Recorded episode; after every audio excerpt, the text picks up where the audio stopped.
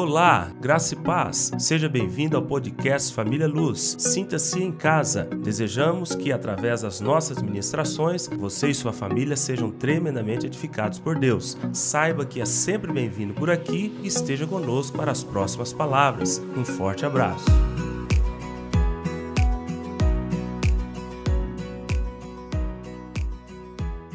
A graça e a paz a todos, amém, irmãos?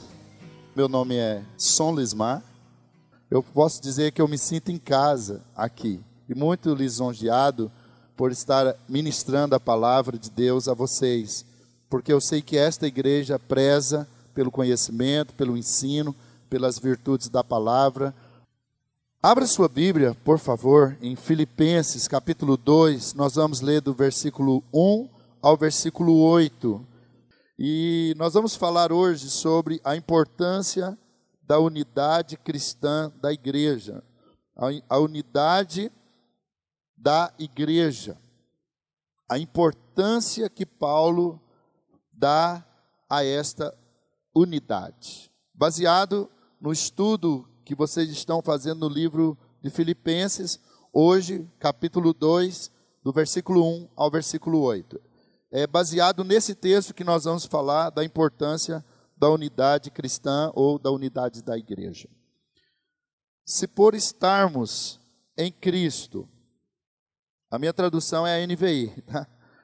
nós temos alguma motivação, alguma exortação de amor, alguma comunhão no Espírito, alguma profunda afeição e compaixão, completem a minha alegria tendo o mesmo modo de pensar, o mesmo amor, um só espírito e uma só atitude.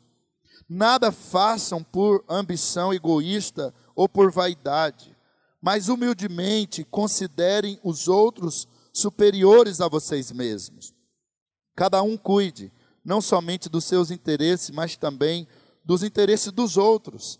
Seja a atitude de vocês a mesma de Cristo Jesus que, embora sendo Deus, não considerou que ser igual a Deus era algo a que devia apegar-se, mas esvaziou-se a si mesmo, vindo a ser servo, tornando-se semelhante aos homens, e sendo encontrado em forma humana, humilhou-se a si mesmo, foi obediente até a morte e morte de cruz. Amém, queridos? Nós vamos compreender esse texto em quatro partes. Se você tem o costume de anotar, você pode anotar aí. O texto que nós lemos, nós vamos falar em quatro partes. Primeira parte, sobre os alicerces da unidade. Segunda parte, os perigos contra a unidade. Terceira parte, o imperativo da unidade. E em quarto, a virtude que promove a unidade. Vou repetir para que você possa anotar. Primeira parte, os alicerces da unidade. A segunda parte desse texto são os perigos contra a unidade. A terceira parte é o imperativo da unidade. E a quarta parte, a virtude que promove a unidade. A igreja de Filipe era uma excelente igreja. Era uma igreja localizada na Macedônia. Vocês já tiveram provavelmente aqui né, o conhecimento a respeito dessa igreja. Pastor Brito já deve ter explanado para vocês como que essa igreja surgiu. Se eu não me engano, foi a primeira igreja que Paulo abriu. Né? E ela tinha uma experiência de conversão maravilhosa. A igreja de Filipe, ela tinha é, uma visão missionária especial. Era uma igreja generosa, amava evangelizar, mas ela tinha um problema. Estava tendo divergências pessoais, intrigas e caprichos e etc.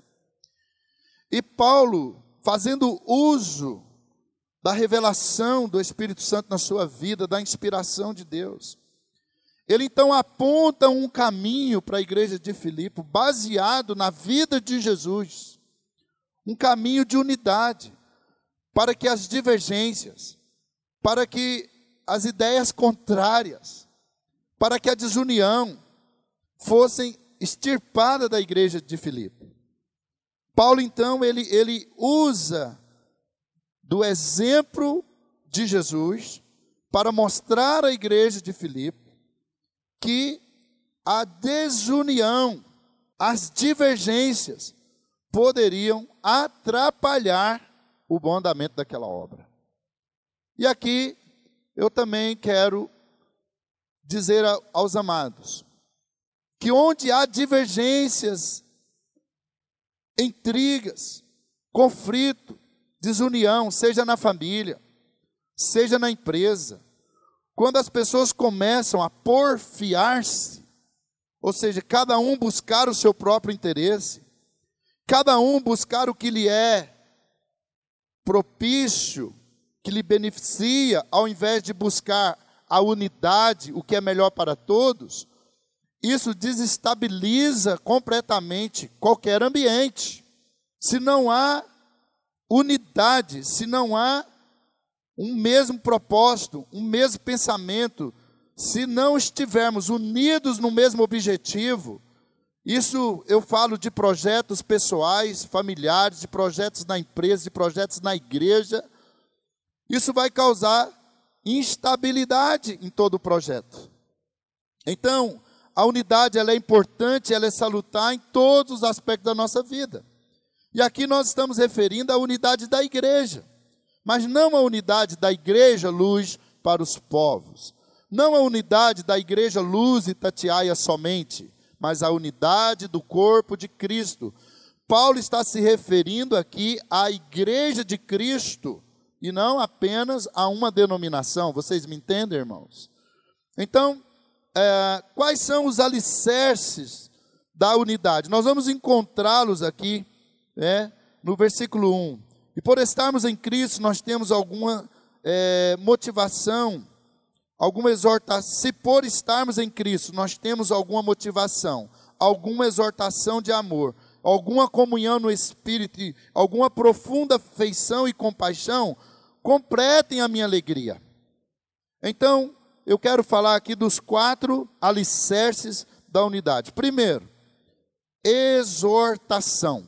Paulo está dizendo aqui: se por estarmos em Cristo nós temos alguma exortação, alguma motivação, ou alguma exortação, então ele está dizendo que se nós estamos em Cristo, nós seremos exortados.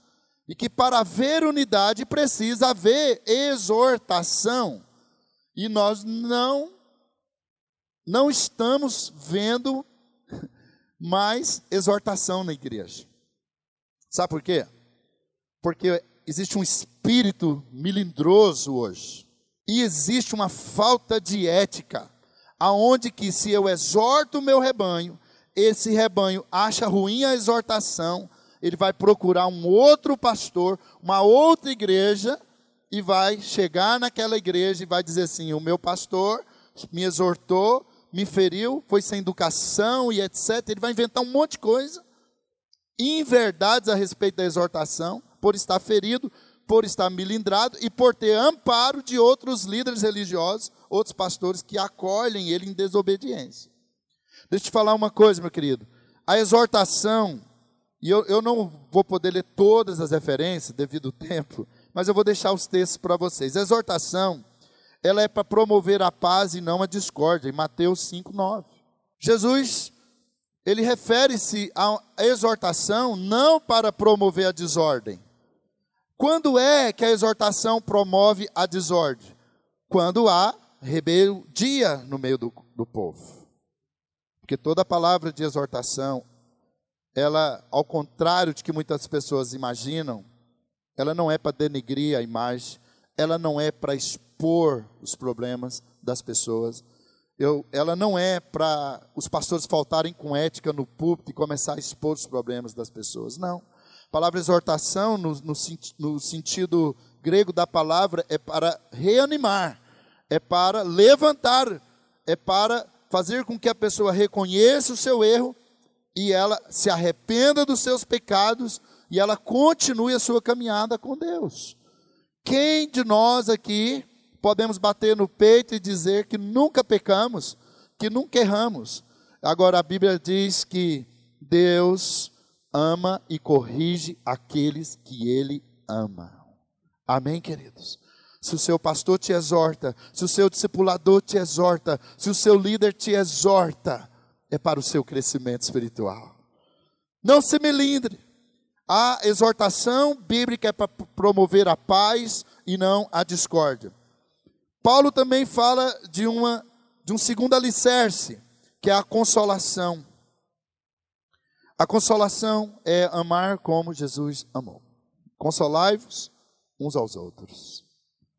Quando Paulo fala a respeito da ressurreição, lá em Tessalonicenses capítulo 4, que ele fala assim: Meus amados, não quero que vocês sejam ignorantes a respeito dos que dormem, porque nós, os que ficarmos vivos, não precederemos aos que dormem, mas seremos, juntamente com eles, arrebatados para estarmos com o Senhor. E aí no final, Paulo fala assim: Consolai-vos uns aos outros com essas palavras. Irmãos, fala a verdade. Não é bom ouvir uma palavra de consolo quando você está passando por uma luta, por uma crise, por uma adversidade, principalmente quando você perde um ente querido. Como que uma palavra de consolo, uma palavra de consolação, ela nos levanta. E o alicerce da unidade não é somente a exortação, mas é também a consolação. Se um líder, ele só bate, e bate, e bate, e exorta, e ele acha que ele tem o dom da exortação, porque tem irmão que acha que tem o dom da exortação. E a primeira coisa que esse irmão fala é o seguinte: eu falo a verdade, eu falo o que me dá na teia, eu não rudio toco, cuidado. Porque se você só bate, mas nunca consola, talvez em algumas manhãs aqui de culto, de reunião, tem pessoas que só precisam de uma palavra de conforto. Talvez tenha outras que só precisam de uma palavra de exortação. Mas isso tudo é para promover a unidade. Então a palavra de consolação. Então Paulo ele vai dizer que se por estarmos em Cristo nós temos alguma palavra de consolação, de motivação, seja isso que complete a minha alegria. Sabe o que completa a nossa alegria? São essas coisas em Cristo Jesus. Exortação, consolação. E o que é a consolação? É nada mais do que amar como Jesus amou. Isaías vai dizer que Jesus não veio para apagar o pavio que fumega e nem despedaçar a cana quebrada. Tem dia que a gente está tão quebrado emocionalmente. Tem dia que a gente está parecendo o paviozinho que fumega. Eu não sei quantos conhecem essa expressão. Eu sou da época da lamparina da candeia, em que eu me lembro muito bem, era com óleo diesel que minha mãe acendia as lamparinas dentro de casa. E às vezes, quando o óleo acabava, aquele óleo acabava, ficava aquele paviozinho fumegando com aquela fumaça fedorenta, mal cheirosa, no ambiente do lar. E a gente olhava ali e não tinha mais combustível para colocar na lamparina e ficava aquela fumacinha até apagar. Jesus não veio para apagar o pavio que fumega, mas ele veio para colocar fogo, incendiar sua alma, te dar alegria, te dar ânimo, te dar mais um motivo para viver. Jesus não veio esmagar a cana quebrada. Então são com palavras de consolo que nós vamos promover a unidade. Paulo fala também aqui no primeiro versículo da comunhão, que são relacionamentos na base da graça.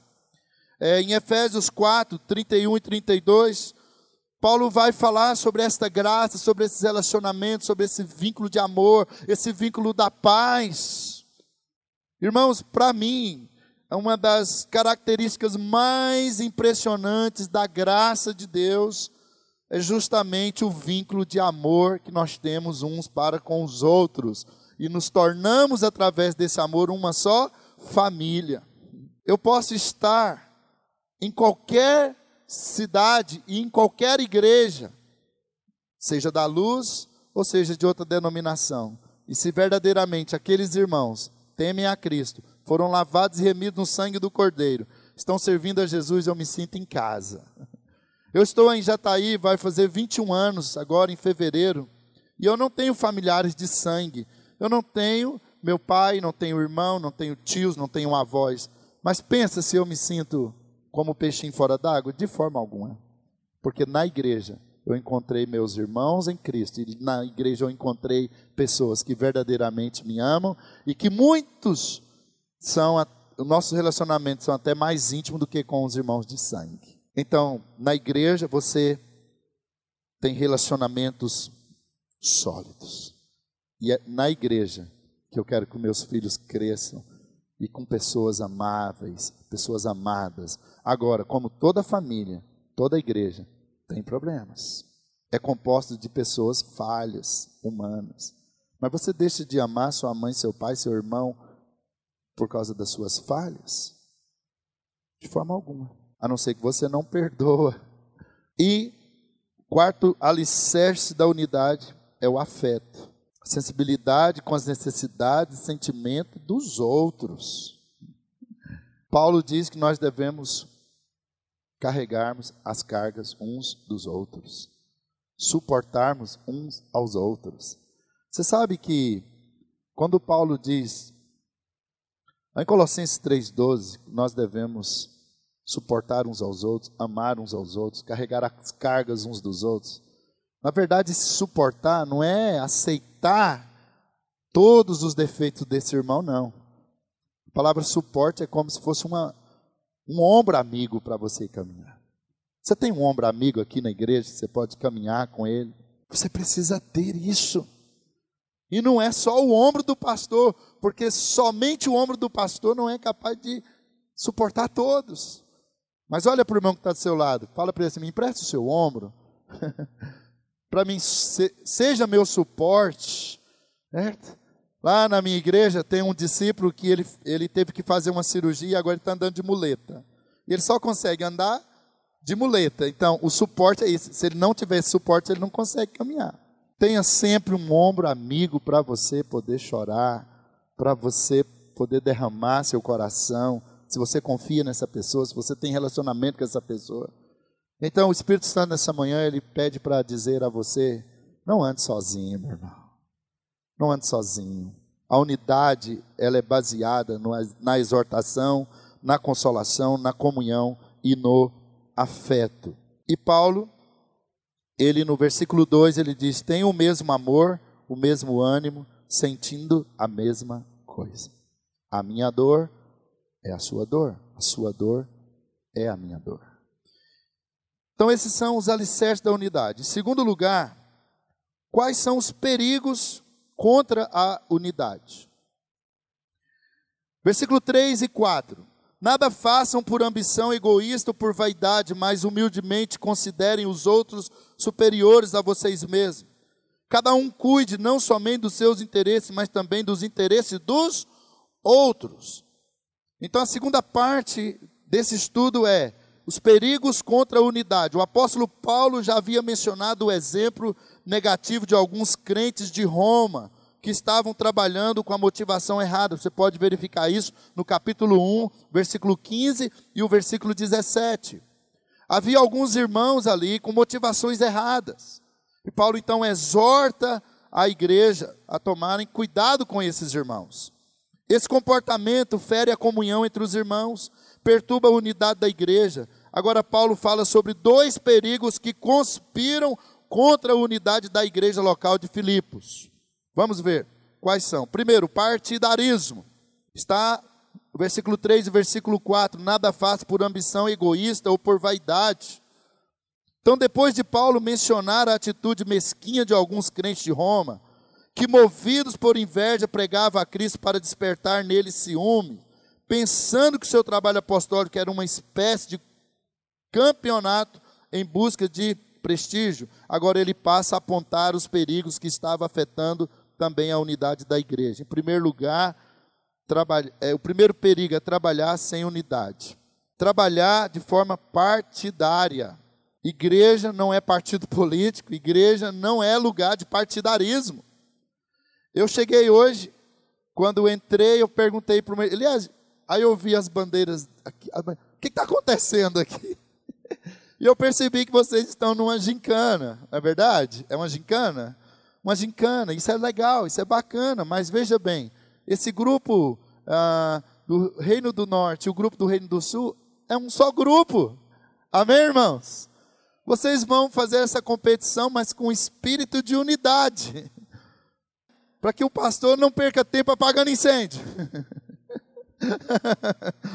porque o irmão ficou magoado com o outro, porque o irmão falou isso do outro, porque o irmão. Não, não. Nós somos do mesmo reino. Amém? Então vocês têm essa dinâmica para que o conhecimento de vocês sejam aprimorados.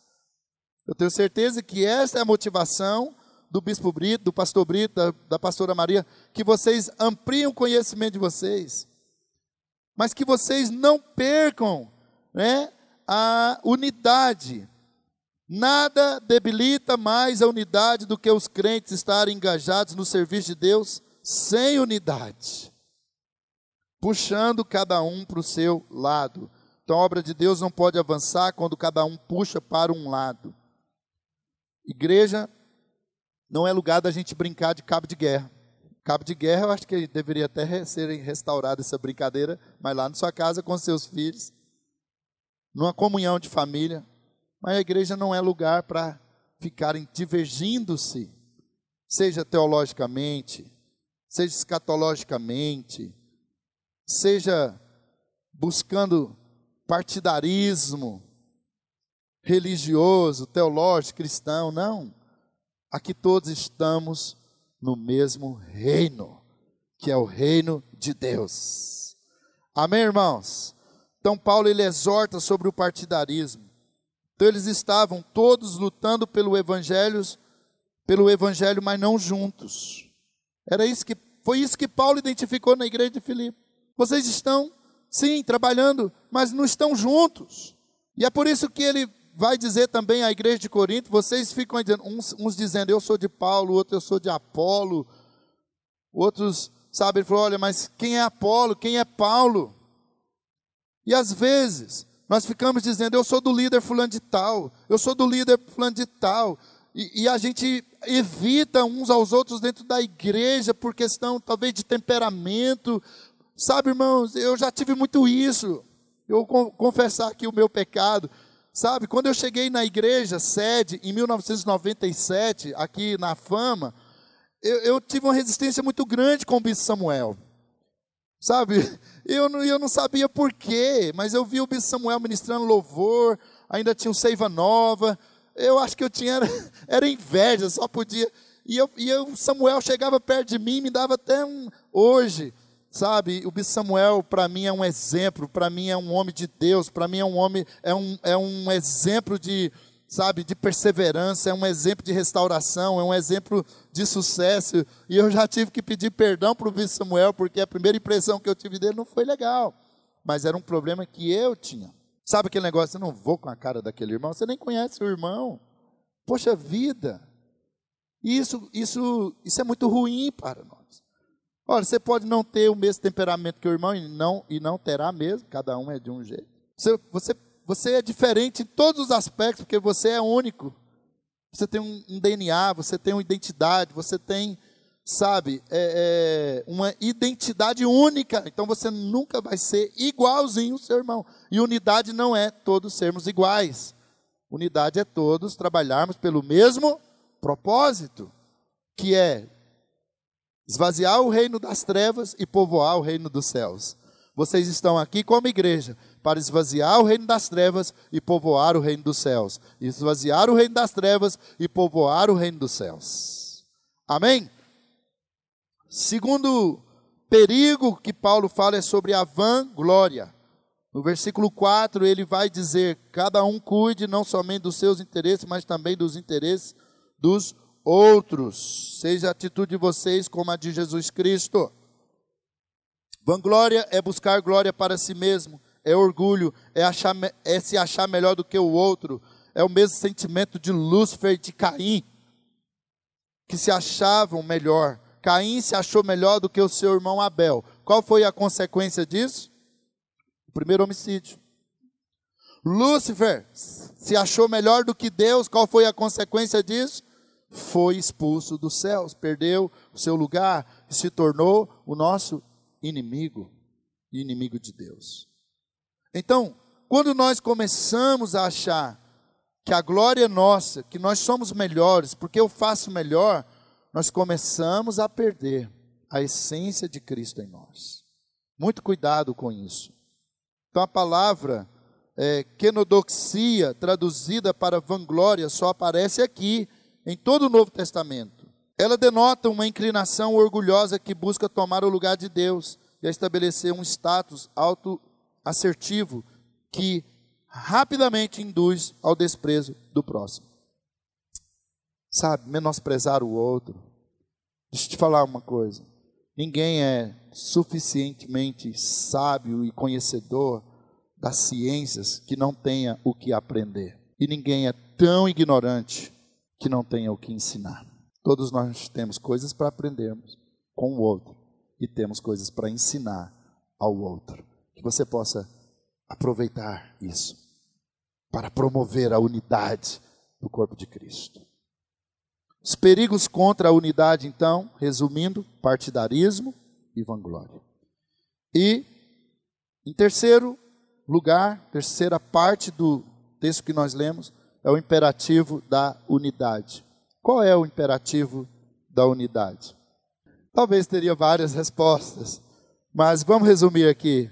É ser como Cristo Jesus, termos a mesma atitude de Cristo Jesus. Quantos aqui querem ser como Cristo Jesus?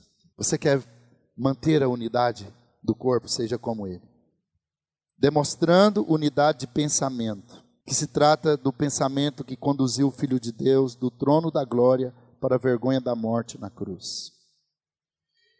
Se todos pensarem da mesma maneira como Jesus Cristo também pensou, como ele morreu por pecados, por pecadores, então nós também vamos ter uma só mente. Não significa que os crentes têm que concordar em tudo, em vez disso, cada crente deve ter a mesma atitude de Cristo.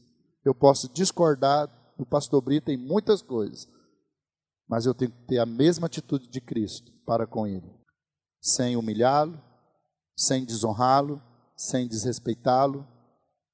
Porém, posso discordar, mas não posso promover a, a desunião entre eu e ele. Você pode discordar de mim, inclusive, mas não promova desunião. Não sai falando. Eu não concordo com o que, que, que o pastor falou. Pastor Brito falou isso, mas eu não concordo. Olha, irmão, você está vendo? Irmãos, pelo amor de Deus. Nós não podemos disseminar esse tipo de discórdia no nosso meio. Cristo jamais faria isso. Então, o imperativo da unidade é termos a mesma atitude de Jesus Cristo, demonstrando unidade de pensamento, demonstrando unidade de relacionamento. A Bíblia vai dizer: do que depender de vós, tende paz com todos os homens. Cristo tem nos dado o ministério da reconciliação. Chegou um linguarudo, um irmão da língua grande, para falar mal de outro irmão, poda ele lá na raiz, meu irmão. Vem cá, irmão. Você já, você já orou hoje por aquele irmão de qual você está se referindo negativamente a ele? Vamos orar por ele aqui. Ajoelha, vamos orar não aceite que um irmão fale mal de outro para você, e muito menos que um irmão fale mal da sua liderança para você. Não dê ouvidos a esse tipo de conversação, porque ela dissemina desunião.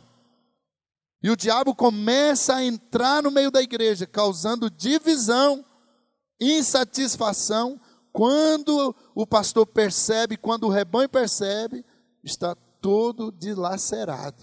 Então, Paulo vai dizer que nós devemos ser como Cristo. Então, ele diz: seja a atitude de vocês a mesma atitude de Jesus, que sendo Deus, não considerou ser igual a Deus. Você pode ser bom em muitas coisas, mas não considere isso superior ao seu irmão. Amém? Então, a atitude de Cristo, demonstrar unidade de pensamento, demonstrar unidade de relacionamento. Terceiro, demonstrar unidade espiritual. E em quarto, demonstrar unidade de sentimentos. tendes em vós o mesmo sentimento que houve em Jesus Cristo. Diga comigo assim: os filhos de Deus não são competidores, mas cooperadores. Amém? E por último, a virtude que promove a unidade é a humildade. A virtude que promove a unidade é a humildade. A humildade é a virtude que vai promover unidade em todos os aspectos da sua vida e da vida ministerial e espiritual da igreja. A humildade é o remédio para os males que atacam a unidade da igreja. Entre os gregos e romanos, a humildade soava negativamente, era figura de fraqueza, que esse espírito de Roma, do paganismo, possa ser extirpado do nosso meio. E que nós aprendamos a sermos humildes e a considerarmos os nossos irmãos superiores a nós mesmos. A preferir em honra o outro do que a nós mesmos. Certa vez, já partindo aqui para o encerramento, que eu, eu não vi a hora que eu comecei, então estou meio perdido. Pode me falar, tá? Pode me avisar. Certa feita, estava conversando com o irmão e ele disse assim: Você quer saber qual é o, o ponto perfeito da nossa unidade? É quando tem uma cadeira, numa reunião como essa, somente uma cadeira para se sentar. E chegam dois irmãos. E um fala para o outro: Irmão, por favor. E o culto vai durar duas horas, você vai ter que ficar em pé duas horas. E o outro chega e fala: Irmão, sente-se. Não, irmão, que é isso? Senta você. E eles começam, essa é a porfia boa, né? A porfiar para um querer um honrando o outro. Deixa eu te perguntar, você, você tem esse sentimento que se você chegar aqui, tem uma cadeira e tem você e outro irmão que precisa sentar. Quem vai sentar? Você ou ele? você ou ele? Esse ele parece que está engasgado dentro da gente. Sabe, é um exemplo tão simples, mas que pode revelar o nosso coração. Preferir em honra o outro. Então, quem vai sentar e você vai ficar para que o outro se assente. Aí a gente está começando a, chegar na maturidade cristã. Isso é preferir o outro. E esse é um exemplo muito simples, mas isso serve para tudo na vida. Você chega no semáforo, ou você chega numa rotatória, e aí a gente está numa, numa, correria louca, e quem chega primeiro é o que tem que passar na frente, e às vezes dá uma briga de trânsito, porque a gente nunca quer dar a preferência para o outro. E isso, faz, isso é do ser humano, sabia, irmãos? Querer honra para si ao invés do outro. Mas Jesus não foi assim. Jesus, ele esvaziou-se de si mesmo, veio a ser servo, tornando-se semelhante aos homens, sendo encontrado em forma humana, humilhou-se a si mesmo e foi obediente até a morte e morte de cruz, para que eu e você pudéssemos hoje promovermos a unidade do corpo de Cristo. Ele é o imperativo da unidade. Ah, se os pastores, apóstolos, bispos, querubins e serafins, que às vezes se acham tão melhores do que os outros, entendessem que precisamos ser como Cristo, preferindo em honra o colega, o outro, e ajudando o outro, não teríamos tanta divisão, tantas barreiras, e o reino dos céus estaria mais povoado. A virtude que promove a unidade é a humildade. Encerrando, o que é humildade? Ser humilde envolve ter uma correta perspectiva sobre nós mesmos em relação a Deus. Ser humilde não quer dizer ser pobre de espírito. Ser humilde não quer dizer ser um coitadinho, miserável. Não. Você pode ser humilde, tendo muita riqueza. E você pode não ter nenhuma riqueza e ser orgulhoso. Eu já tive vários dessabores, desabores. com pessoas que a gente tenta, tentávamos ajudar, com cesta básica, pagando a água, a luz, que, sabe, às vezes chegam umas pessoas assim, porque Jesus disse que os pobres nós sempre teríamos conosco, e às vezes a igreja é um lugar para amparar as pessoas. Só que em toda minha experiência de igreja, essas pessoas muitas vezes se mostraram mais orgulhosas do que qualquer outra pessoa na face da terra. E isso entristece tanta gente, porque às vezes, não tendo nada, querem ser orgulhosos. E ao contrário, também muitas pessoas prósperas, abençoadas, tão humildes, porque é assim que deve ser. Tanto as pessoas que são prósperas financeiramente devem ser humildes, quanto as que também são simples devem ser humildes, porque humildade não é o mesmo que simplicidade. Pessoas que são simples, mas não são humildes, são arrogantes, são orgulhosas, e elas demonstram isso no relacionamento familiar, no relacionamento para com a igreja, no relacionamento para com a sociedade. Porque é a síndrome de Lúcifer, de querer ser melhor do que o outro, querer ser melhor do que até mesmo Deus. Então, humildade é quando nós nos vemos numa perspectiva correta em relação a Deus, que por sua vez nos coloca numa correta perspectiva em relação ao irmão. E como a humildade se manifesta? O apóstolo Paulo menciona duas manifestações da humildade. A humildade olha para o outro com honra. Nada façam por ambição egoísta ou por vaidade, mas humildemente considerem os outros superiores a vocês mesmos. Coloca o outro acima do eu. Uma pessoa humilde não tem sede de fama, projeção e aplauso. Ela não se embriaga com o poder. E segundo Paulo diz que a humildade busca o interesse do outro. Se você está precisando de algo, eu quero te ajudar, quero poder te socorrer, eu quero poder te dar a mão. Buscar o interesse do outro é ter empatia pela dor do outro como fizemos aqui nessa manhã, orando pelo nosso irmão que está lá no hospital. Se cada um aqui colocar no seu coração e sentir um pouquinho da dor que ele está sentindo, Deus vai olhar para essa igreja, Deus vai olhar para o coração dessa igreja, e Deus pode promover um milagre na vida daquele irmão por causa da nossa empatia, mesmo não conhecendo, talvez muitos não conhecem. Então, Jesus, ele foi o nosso maior exemplo o supremo exemplo de humildade. Se o exemplo de Cristo deve ser seguido, é melhor então manter maior interesse pelos direitos dos outros, pelos nossos deveres, do que cuidar principalmente dos nossos direitos e dos deveres dos outros. Então Jesus ele sabia balancear bem isso.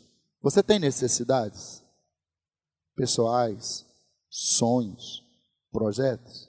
Você tem hoje, nesta manhã, uma necessidade e que talvez você fique guardando para você, e por orgulho você não compartilha com ninguém, você está sofrendo por isso, procure o seu pastor, procure o seu líder e fale: Eu estou precisando de ajuda. Jesus nunca deixou de atender uma pessoa que o procurou, pedindo socorro.